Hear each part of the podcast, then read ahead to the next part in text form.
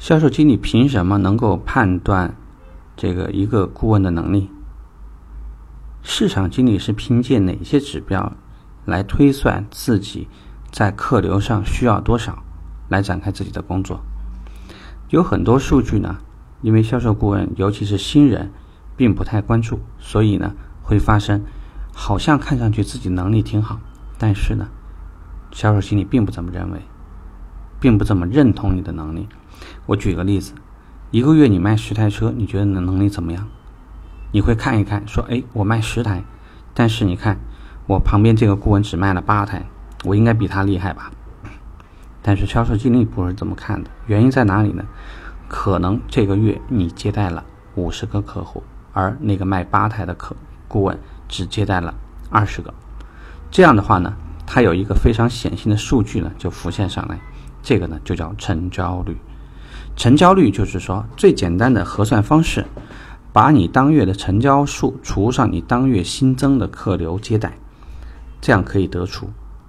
如果这个是综合成交率，可能会把你的这个当月的新增再加你的二次，还会核算上来。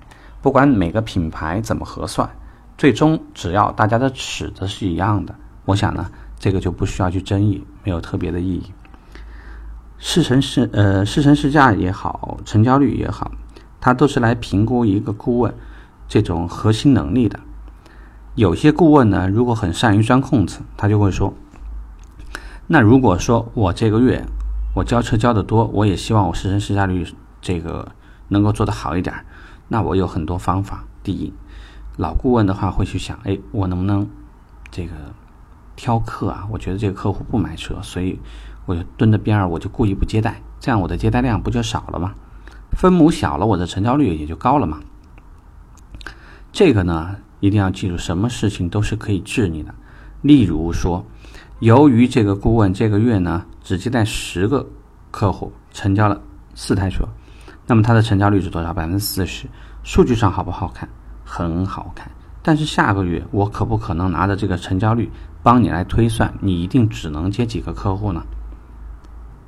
而且，当我把你的接待和排班制度严谨的绑在一起的时候，也就减少了你挑客的机会。你还有这样的可能吗？所以，一个人不要轻易的去对抗一个制度，不要去尝试去挑战一个体系，因为设计这套体系的人肯定比你聪明。所以，大家对于成交率，我希望你拿来参考，但是不要一味的追求，因为如果你追求这些数据，而且刻意达成的话，那么会达到的一个结果就是很多数据是失真的。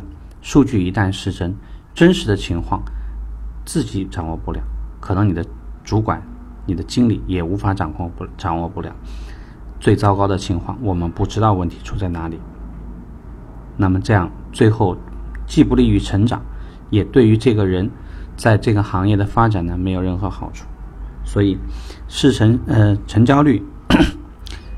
这个数据呢，大家要关注，尤其是如果有一天你作为主管，你会去评判一个人的流量需求、潜客需求的时候，这个成交率指标至关重要，希望大家重视。